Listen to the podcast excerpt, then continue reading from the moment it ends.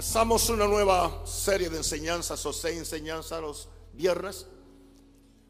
La semana pasada empezamos hablando del patrón bíblico de la, de la adoración a Dios el Padre y creo que hablamos como Jesús siempre que él adoró en su vida terrenal lo hizo al Padre. Y nunca él pidió que lo adoraran a él, aunque lo adoraron a él en muchas ocasiones. Hoy en este segundo mensaje o lección veremos la relación entre Dios Padre y Jesucristo su Hijo. Hoy la, la lección no tengo casi ni que hacer comentarios porque lo que tengo son versos bíblicos. Y si solamente leo los versos bíblicos y no digo otra cosa, es palabra de Dios. Yo prefiero que nosotros nos limitáramos más a a la palabra de Dios y no que tratemos de hacer tanta cosa, tanta cosa que nos sale a nosotros muchas veces. Yo creo que una de las cosas que más contrista al Espíritu Santo es ese protagonismo que podemos hacer predicando, cantando y peor que todo orando. Señor nos guarde. En primer lugar, vemos en, en, esta, en, esta, en esta lección que Jesús es el Hijo engendrado por el Padre en algún momento antes de toda creación. Nadie sabe exactamente todos los, los misterios y todos los secretos y toda la revelación. Porque la Biblia dice que Jesús es el unigénito del Hijo. Que fue engendrado por el Padre, pero a la misma vez sabemos que Jesús es eterno. No voy a entrar en esos debates porque no salvan a nadie y nunca han traído una visitación del Espíritu Santo. Han dividido iglesias, pero nunca han traído la gloria de Dios. En Juan 1.18 nos dice Juan, a Dios nadie le dio jamás. El unigénito Hijo que está en el seno del Padre, Él le ha dado a conocer. Yo creo que usted entienda que básicamente lo que nos está diciendo el escrito es que la función mayor de Jesús venir a la tierra fue a dar a conocer al Padre. No fue a darse a conocer Él. Pero ahora yo añado, la función mayor de la iglesia hoy es dar a conocer a Jesús en la misma forma que la función mayor de Jesús era dar a conocer al Padre. Y en la medida que nosotros entendamos y hagamos esto, seremos un instrumento de Dios para evangelizar al mundo con la persona de Jesús. Aquí nos dice que es el unigénito. La palabra unigénito es el único. Porque el Padre solamente tenía un hijo en la eternidad. Se llama Jesús. Y nos dice Juan que estuvo en el seno del Padre pero que entonces el mismo Padre le ha dado a conocer cuando el Padre decidió que el Hijo se iba a manifestar en un cuerpo de carne. Colosense nos explica en el capítulo 1, versículo 15, hablando de Jesús, nos dice, Él es la imagen del Dios invisible. Interesante. Dios es un espíritu para nosotros es invisible. Para, los habitantes del cielo no es invisible porque están en el mismo estado que Él está. Pero para nosotros los mortales, los humanos, Él es invisible. Por eso es que nadie puede ver a Dios en este cuerpo mortal.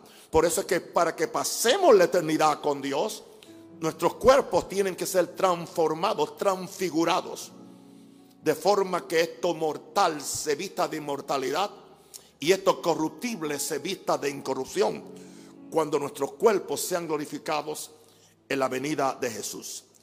Ahora, Jesús es la imagen del Dios invisible. En otras palabras, Él nos da una representación física de lo que el Padre es en el, en el Espíritu. Y nos dice ahora que es el primer, el primogénito, que puede ser, esa palabra puede significar dos cosas. Puede significar el primer nacido o puede ser el primero de la creación. que, que es el origen de toda creación, está en Él. En mi segundo punto, vamos a ver lo que Jesús dijo de su relación con Dios Padre. Es muy importante que entendamos lo que Jesús dijo, porque lo que Jesús dijo es más importante que lo que diga cualquier historiador o lo que diga cualquier exégeta o intérprete de la escritura. En Juan 14, 6 al 7, Jesús le dijo a sus discípulos, yo soy tres cosas. En relación con mi Padre, yo soy tres cosas. Yo soy el camino, yo soy la verdad y yo soy la vida. Y el orden es consecutivo. El orden tiene un sentido y es que para poder ir al Padre tenemos que entrar en el camino, entrar en Jesús. Es entrando en Jesús. Si alguno está en Cristo, es que entonces estamos en el camino, ya empezamos el camino. Pero no podemos simplemente quedarnos en el camino. Hay algo que Jesús tiene, además de ser el camino. Él es la verdad. Él tiene la verdad. Así que todo lo que Jesús habló y dijo, nunca hubo una minúscula parte de mentira, porque Él es el Hijo de Dios, Dios de verdad. Así que Él nos dice, yo soy el camino. Segundo, yo soy la verdad. Cuando tú estás en el camino y conoces la, la verdad, te gradúas a recibir la vida. Son las tres cosas. Y entonces Jesús nos añade, nadie viene al Padre sino por mí. Así que Jesús vino especialmente no para, Señor, no para sustituir al Padre, sino para revelar al Padre. Y parece que la iglesia moderna ha sustituido al Padre por Jesús. No se adora al Padre, solamente se adora a Jesús. Hay gente que nunca le, han orado a Dios. Oran Señor, Señor, Señor, pero no cuál Señor, Señor Naúm o Señor quién. Jesús dijo, Padre nuestro que estás en los cielos. Refiriéndose a quién? A Jehová Dios. Así que en ese sentido hay algunas sectas que tienen razón, aunque están equivocadas en muchas otras cosas. En que nosotros nos hemos olvidado de que Jesús es un puente. Jesús no es el final nuestro. Aleluya. Jesús está para llevarnos a un lugar, no para quedarnos en él. Una pregunta. ¿Disminuye esto a Jesús? No. ¿Lo hace menos importante? No. Porque si no tengo el puente no puedo cruzar al otro lado. Si no estoy en Jesús, no importa lo mucho que yo ore a Dios. Dios me va a regresar. Ve y empieza, entra en el camino recibe a mi hijo. Porque nadie del Antiguo Testamento pudo ni, ni ser salvo. Por eso estaban esperando en el, en el lugar que se llamó el paraíso, el seno de Abraham, para que Cristo viniera y libertara la cautividad y la llevara al cielo. Porque sin Jesús nadie puede entrar al cielo.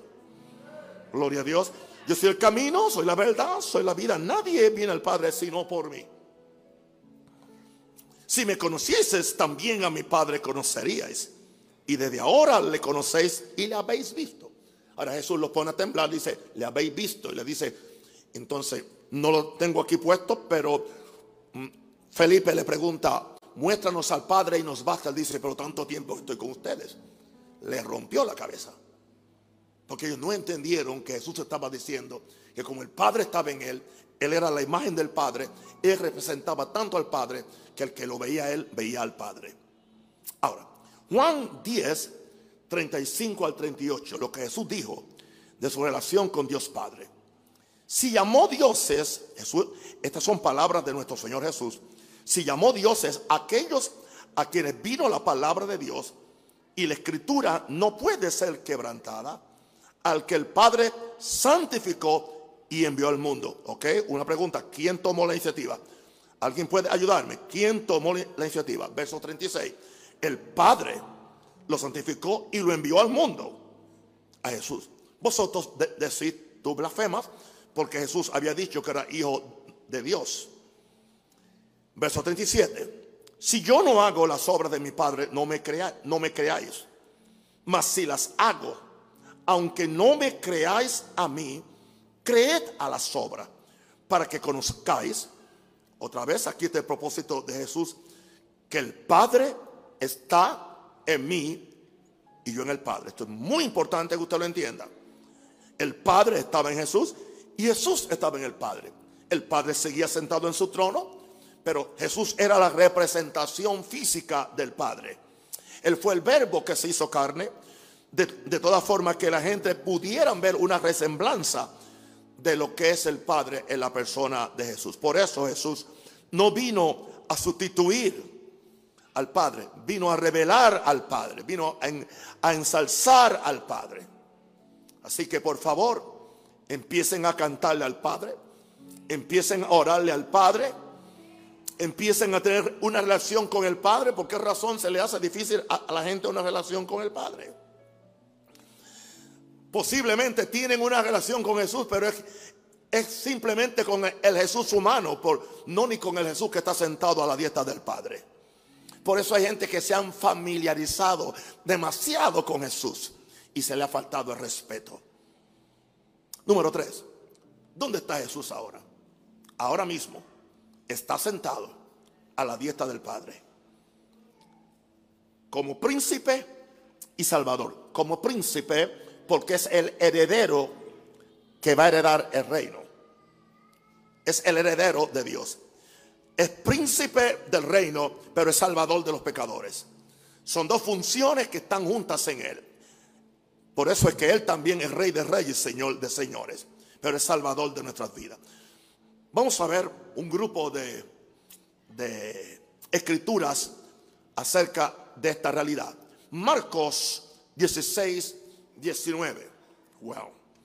Esto es seminario, instituto, pero no es escuela para párvulos. párvulos. Y el Señor después que les habló, está hablando al final que Jesús iba, se iba a ir al cielo, fue recibido, fue, fue recibido arriba en el cielo. Y aquí está el lugar que el Padre tenía para él. Se sentó a la diestra de Dios, lugar que había estado vacío por 33 años, desde que Jesús se tuvo que levantar del Padre y en esas obras maravillosas que hizo el Padre, reducirlo a un pequeño esperma, introducirlo en el vientre de María. 33 años ese, ese trono en el cielo estuvo vacío, esperando que el Rey de Gloria subiera otra vez. Se sentó a la diestra de Dios, a la derecha. Vamos a Hechos 2.33.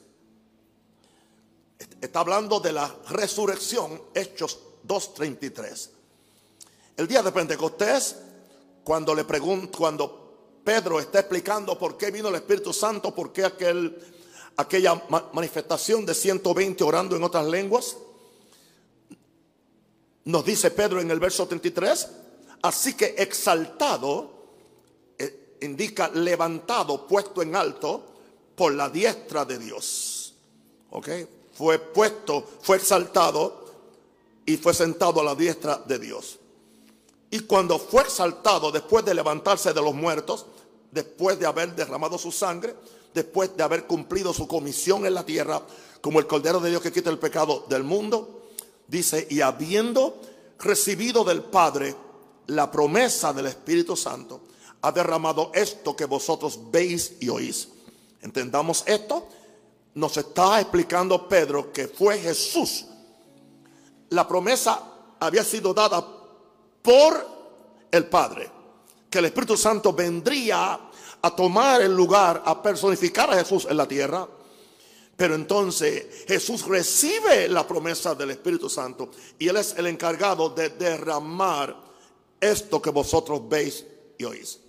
Así que no estamos en lo incorrecto de impedirle a Jesús que derrame el Espíritu Santo.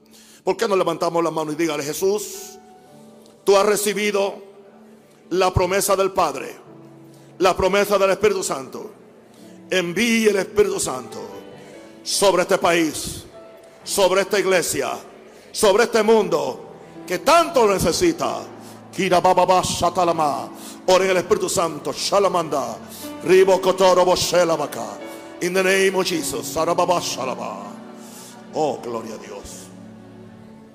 ¿Dónde está Jesús sentado a la diestra del Padre? Vamos a otra escritura. Hechos 7, 55 al 56. Habían tomado a Esteban, lo estaban linchando, lo estaban apedreando por haber predicado a Jesús. Y esto molestó al sistema religioso y político. Siempre el sistema político y religioso se unen porque se molestan con la verdad.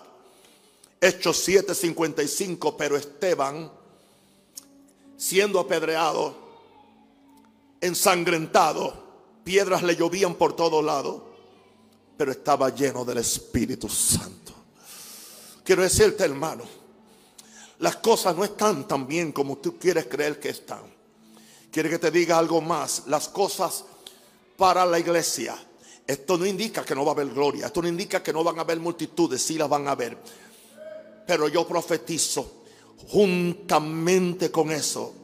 La, la oposición contra la iglesia acaba de empezar. Mientras yo oraba en México, algo me impactó y dije, Señor, por favor, veo que hay una oposición en contra de toda la moral cristiana, en todo. Estaba leyendo de, de una, creo que es un, un una ministro eh, eh, luterana en, en un país nórdico, en Finlandia, en Finlandia. La tienen acusada en la cárcel, digo, para hacerle un juicio simplemente porque leyó el primer capítulo de Romanos donde hablan de hombres con hombres y mujeres con mujeres. Y que ella dijo, por causa de estas cosas viene el juicio de Dios.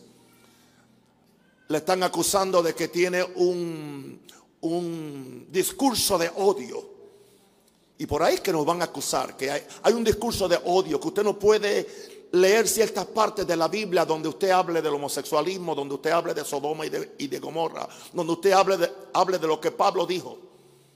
Y estos, estos no son lugares ni musulmanes, ni son lugares comunistas, son lugares que tienen una constitución democrática. Así que iglesia, deja de estar jugando. No podemos seguir jugando. Va a llegar un momento que servir a Dios nos va a costar todo. Yo sé que ustedes no quieren oír eso y yo tampoco lo quiero decir. Pero yo no puedo ocultar lo que la palabra dice. Las señales de los últimos tiempos.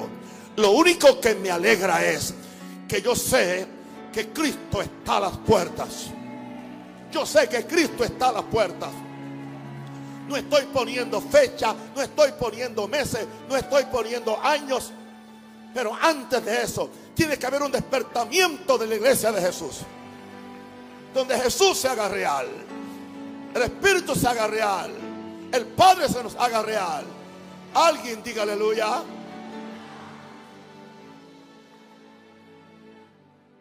No me miren así porque eso no iba a predicarse, pero apareció ahí. Hablando de Esteban lleno del Espíritu Santo, puesto los ojos. ¿Dónde? ¿Dónde usted va a poner los ojos ahora? Ponga los ojos en el cielo. No los ponga en ninguna institución. No confía en ninguna. No le crea a ninguna. Créale a Dios. Sea Dios verás. Y todo hombre mentiroso. Así yo voy a vivir. Y así los voy a entrenar ustedes. Para que sean gente de espina dorsal. Gente que no se dejan doblegar por el diablo o los demonios. O por ninguna cosa que esté pasando. La gloria sea para Dios. Oh, vio la gloria de Dios. Veremos la gloria de Dios cuando miramos al cielo. ¿Y dónde vio a Jesús? Y a Jesús sentado a la diestra de Dios. A la diestra de Dios. Y dijo, aquí veo los cielos abiertos. Y al Hijo del Hombre que está a la diestra de Ese es el lugar donde Él está. Lugar de gloria, lugar de exaltación. Efesios 1:20. Nos está diciendo el apóstol Pablo acerca del poder que levantó a Cristo la. La fuerza, la multifor, la fuerza. Oh, la, super, la superabundantemente grandeza de su poder, dice, creo que en el verso 19, dice, la cual operó en Cristo. Ese poder del Espíritu Santo operó en Cristo, lo resucitó de los muertos y lo sentó a su diestra.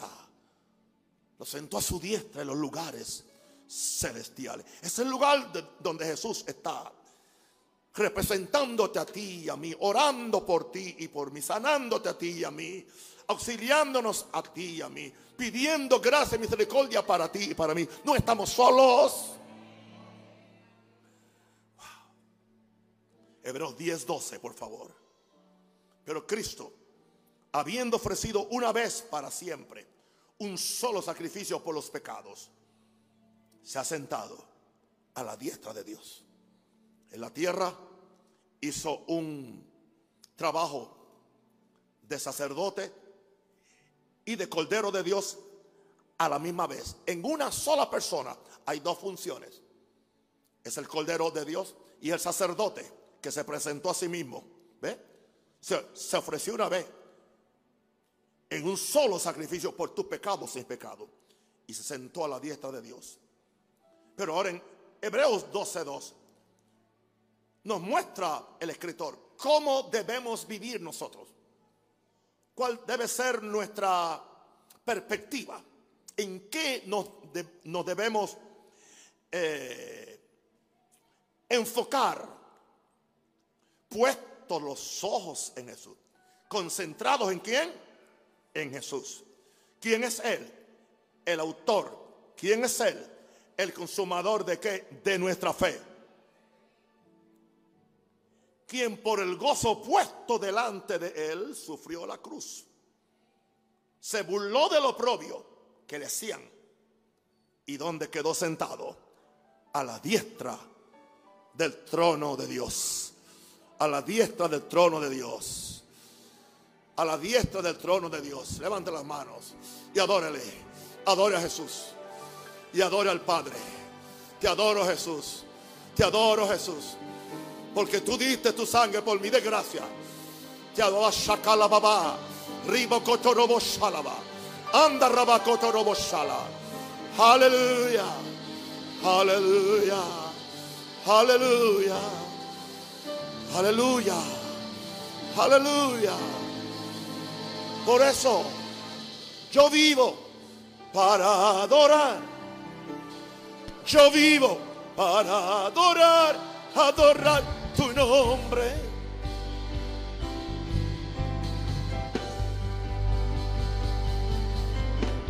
Vivo para adorar.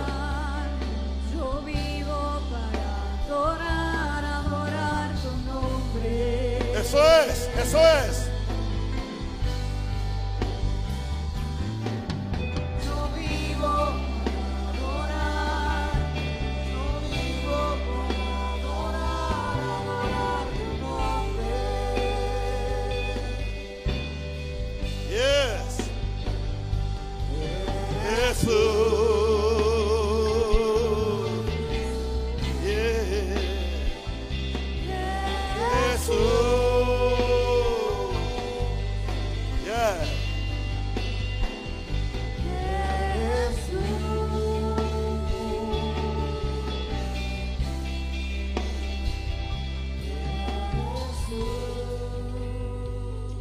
Pedro nos añade en la primera carta, capítulo 3, versículo 22. Les dije ya, Pablo, aleluya, eh,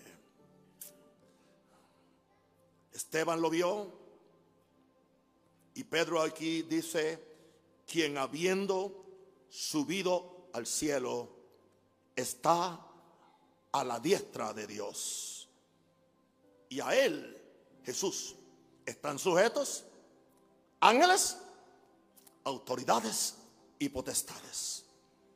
Tanto los ángeles del cielo como los ángeles rebeldes que lidera Lucifer. Tanto las autoridades y potestades celestiales como autoridades y potestades infernales. Ambas están sujetas al que está sentado en el trono y al Cordero de Dios.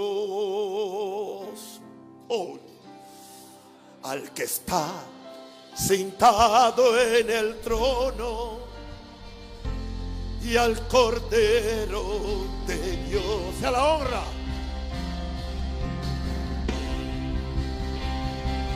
Sea la honra, la gloria, el poder, la alabanza. por siempre. Sea la honra, la gloria, el poder, la alabanza por siempre. Yo quiero que usted entienda, mi querido amigo y hermano, que Satanás le teme a la adoración al Padre y le teme a la revelación de Jesús. Porque una cosa no va sin la otra. La mayor revelación de Jesús es llevarnos al Padre. Porque Él es el camino, verdad y vida que nos lleva al Padre. Para que con Él nos encontremos en el Padre. En una ocasión Él dijo, yo estoy en el Padre, el Padre está en mí y yo estoy en ustedes. Eso habla del triángulo divino. Nosotros estamos ahí. En ese triángulo estamos nosotros. La gloria sea para Jesús.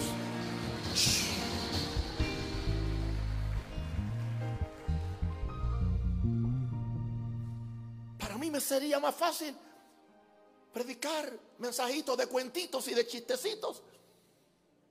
Quizás la gente ofrendaría más. Pero yo no estoy tras la plata suya.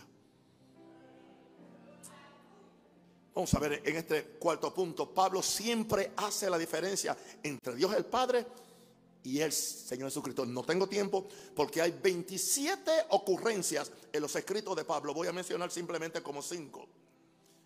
Pero hay 27 ocurrencias cuando Pablo hace la diferencia entre Dios el Padre y, Señor, y así le llama. Es tanto así que Pablo nunca le llama a Dios a Jesús. Nunca le llama a Dios a Jesús. Pero Él es Dios porque es Hijo de Dios.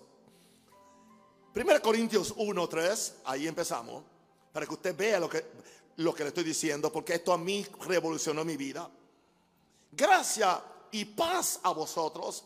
Si alguien puede leer conmigo, tiene 1 Corintios 1, 3. Gracia y paz a vosotros de Dios nuestro y del Señor. ¿Se da cuenta? A Dios le llama Padre y a Jesucristo le llama qué? Señor. Vamos a la segunda escritura. 1 Corintios 8, 6. 1 Corintios 8, 6. Para nosotros, sin embargo, esta sí que es peligrosa. Solo hay un Dios. Solo hay un Dios. El Padre. El Padre. Del cual proceden todas las cosas y nosotros somos para Él. Para nosotros, sin embargo, solo hay un Dios. ¿Y quién es? ¿Tiene miedo? El Padre, del cual proceden todas las cosas. Y nosotros somos, ¿para quién? Para el Padre. Y un Señor. ¿Quién es Él? Jesucristo. Sé que Pablo siempre habla de Dios como el Padre y de Jesús como el Señor. Y un Señor Jesucristo, por medio del cual son todas las cosas. Y aún siendo Señor, por medio de Él son todas las cosas para llegar al Padre y para hacer la voluntad de Dios. Y nosotros somos por medio de Jesús para llegar a dónde? Al Padre. Solo hay un Dios y un Señor. Segunda Corintios 11, 31. ¿Está pensando? Pastor Luis, ¿está pensando? Segunda Corintios 11, 31. ¿Estamos listos? El Dios y Padre de nuestro Señor Jesucristo. ¿De quién está hablando? De Jehová Dios, el Padre. Y le llama el Dios y Padre. O sea que antes de Jesús ser Dios y Padre nuestro, es Dios y Padre de Jesucristo. Es tanto así que Jesús nunca le dijo Dios, nunca le dijo Dios, siempre le digo Padre, Padre, Padre. Lea el libro de Juan, que es la revelación del Padre por medio de Jesús.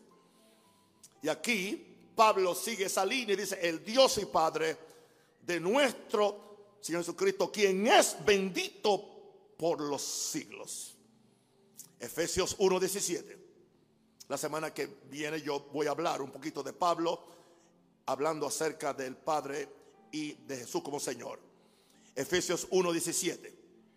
Otra vez, para que el Dios de nuestro Señor Jesucristo, a quien le llama el Padre de gloria, ¿quién es el Dios? Es el Padre, es Jehová. Es espíritu de sabiduría y de revelación, el conocimiento de Él. En esta instancia no- nos está diciendo el apóstol Pablo que el espíritu de sabiduría y de revelación nos los da el Padre. Claro, sabemos que es por medio del Espíritu Santo para que conozcamos a Jesús. O sea que es el Padre quien nos capacita, quien nos habilita al darnos el espíritu de, revelación.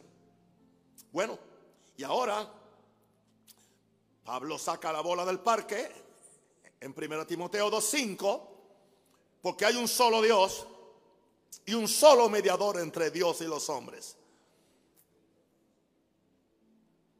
O sea, Jesús es Dios porque es hijo de Dios. Pero Jesús, Jesús no es Dios para simplemente Él salvarte solo. Él te salva para llevarte a quién? Al Padre, porque hay un solo Dios. Pero hay un solo mediador entre quién? Dios y los hombres. ¿Y sabe cómo le llama Pablo al Cristo exaltado, al Cristo que está en el cielo? Le llama Jesucristo hombre. Todavía le llama Jesucristo hombre. O sea que a Jesús aún ahora mismo se le llama, Pablo le llama Jesucristo hombre. Es como hombre que, que derramó su sangre. Es como hombre que murió. Es como hombre que fue a la tumba. Es como hombre que se levantó de los muertos. Es como hombre que fue exaltado. Y es como hombre que está sentado a la mano derecha del Padre. Indica eso que no es Dios. Es Dios.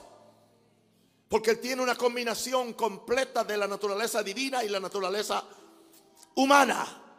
Es el Dios hombre y es el hombre Dios.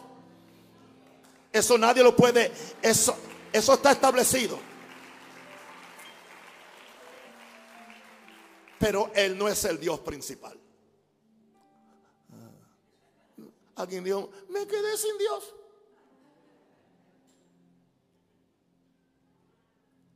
Hay un solo Dios. Y Él es el que es digno. Cuando Jesús dijo, porque tuyo es el reino. Jesús no dijo, mío es el reino. Y Él lo va a tener. Porque tuyo es el poder. Jesús tiene poder y es todo poder. Pero Él siempre se lo atribuyó a quién. Porque tuyo es el reino. Tuyo es el poder a Dios Padre. Y tuya es que la gloria. Creo que no hay un- una unción mayor de gloria en nuestras iglesias y en nuestras adoraciones y en nuestros mensajes hasta que no nos demos cuenta de eso. En primer lugar, lo primero que tenemos que sacar es nuestro protagonismo personal. No tiene que ver nada ni contigo ni conmigo. ¿Por qué me vieron ahí? Orando. Porque yo sabía que había una atmósfera que apestaba. Y yo no iba a predicar así. Había una atmósfera que apestaba. Apestaba demonio. Y yo lo disierno.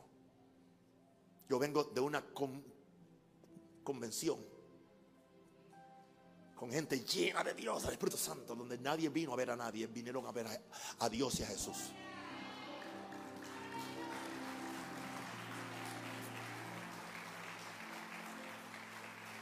Satanás lo sabe, Dios lo sabe, Jesús lo sabe, el Espíritu Santo lo sabe. Mientras yo sea pastor de cualquier iglesia, nunca voy a cederle un culto a Satanás. Nunca voy a cederle, aleluya, que la gente se vaya sin haber sentido o percibido que Dios estaba en la casa. Antes de eso me retiro. Antes de eso me jubilo. Porque nosotros somos responsables de atraer la gloria de Dios. Pero no podemos atraer la gloria de Dios en la carne, en el intelecto o en el emocionalismo. No. Denle un aplauso fuerte al Señor.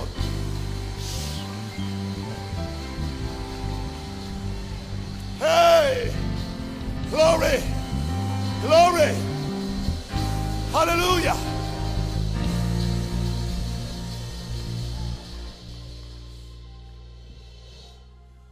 Veamos el lugar eterno de Jesús junto al Padre. Este se- sería mi, mi quinto punto de, de escrituras y de versos. El lugar eterno de Jesús junto al Padre. Vamos a ver cuál es. Filipenses 2, 9 al 11. Por lo cual, Dios también, hablando de Jesús, lo exaltó hasta lo sumo, lo máximo, diga lo máximo. Y le dio un nombre que sobre todo nombre, para que en ese nombre de Jesús se doble toda rodilla de los que están donde? En los cielos. ¿Dónde? ¿Y dónde más? Y debajo de la tierra. Tres mundos. En el cielo, en la tierra y aún en los infiernos. Toda rodilla se hincará. Toda rodilla se doblará. Y toda rodilla tendrá que decir hoy o mañana cuando sea. Jesucristo es el Señor. Ahora, qué interesante, que toda lengua va a confesar que Jesucristo es el Señor. Y aún siendo exaltado hasta el lugar más alto del universo, todo esto es para gloria de quién? ¿De quién? Quiero oírlo de quién? De Dios Padre. Así que la exaltación de Jesús, la glorificación de Jesús, la sangre de Jesús, Carabamando Catarabashaya, tiene el propósito de que el Padre sea exaltado. ¿Por qué no empezamos a exaltarle aquí en la tierra? A ti sea la gloria, a ti sea la gloria. Padre nuestro, Padre nuestro, que estás en los cielos, santificado sea tu nombre, Padre nuestro, que estás en los cielos, santificado sea tu nombre. Wow. Va- Vamos a ver, primera Pedro, a ver el lugar eterno de Jesús junto al Padre, dice primera Pedro 3:22, quien habiendo subido al cielo está a la diestra de Dios y a él están sujetos ángeles, autoridades y potestades. Lo dijo Pablo y lo dijo Pedro. Colosenses capítulo 1, 18 19, poderosa escritura. Jesús es la cabeza del cuerpo que es la iglesia. Eso es indudable. Jesús es la cabeza del cuerpo que es la iglesia. Jesús es el principio, el primogénito de entre los muertos, para que en todo tenga la preeminencia, por cuanto agradó al Padre que en él habitase toda plenitud. O sea que el Padre vació toda su plenitud en Jesús, pero aún el Padre sigue siendo mayor. Bien, vamos a 1 Corintios 15, 24 al 28 y ahí terminamos. Luego el fin, luego el fin, cuando Cristo, 1 Corintios 15, 24, luego el fin, cuando Cristo entregue el reino al Dios y Padre, al Dios y Padre. ¿A quién le va a entregar el reino? Al Dios y Padre. ¿Oyó eso? Cuando haya suprimido todo dominio, toda autoridad y potencia. O sea que el propósito de Jesús es suprimir todo dominio, autoridad y potencia y después entregárselo al Padre. Luego el fin cuando Cristo haya cuando Cristo entregue el reino de Dios y Padre cuando haya suprimido todo dominio, toda autoridad y potencia. Verso 25. Porque preciso es que él, este Jesús, reine, reine hasta que haya puesto a todos sus enemigos debajo de sus pies. Por eso es que viene un, él viene en un caballo blanco y él va a vencer a los enemigos. Aleluya. Y vamos a entrar a, lo- a- a los mil años de paz, al milenio, donde todas las naciones tendrán que do- doblegarse. Preciso es que él reine hasta, hasta que haya puesto a todos sus enemigos por estrado o debajo de sus pies. Verso 26. Y el, y el postrer enemigo que será de- destruido en la muerte. Verso 27. Porque todas las cosas las sujetó debajo de sus pies. Y cuando dice que todas las cosas han sido sujetadas a él, claramente se exceptúa aquel que sujetó a él todas las cosas. que fue Dios.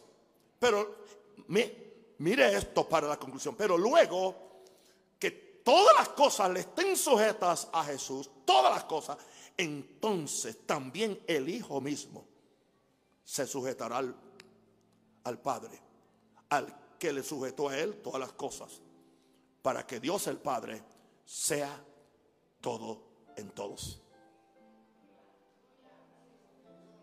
No, yo sé si usted entiende español.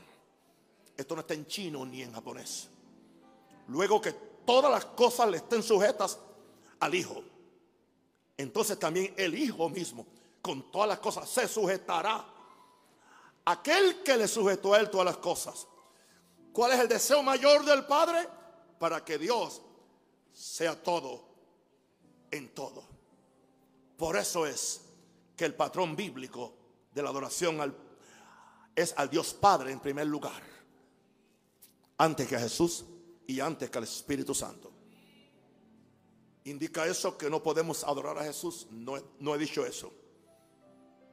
Pero aún la adoración que le damos a Jesús, ¿sabe lo que Jesús hace? Se le, se le llama al Padre. Porque Él ama al Padre. Él nos enseña cómo amar al Padre. Amándolo a Él. En el nombre de Jesús. Amén. Hemos visto en esta noche la relación entre Dios Padre y Jesucristo. ¿Y sabe una cosa? Entre ellos no hay competencia. No hay celos. No hay celos. Vive uno para amar y para exaltar al otro. Pero Jesús siempre vivió para su Padre. Y usted de- debe vivir para su Jesús. Para que por medio de Jesús usted vaya al Padre y usted adore a Dios. En el nombre de Jesús.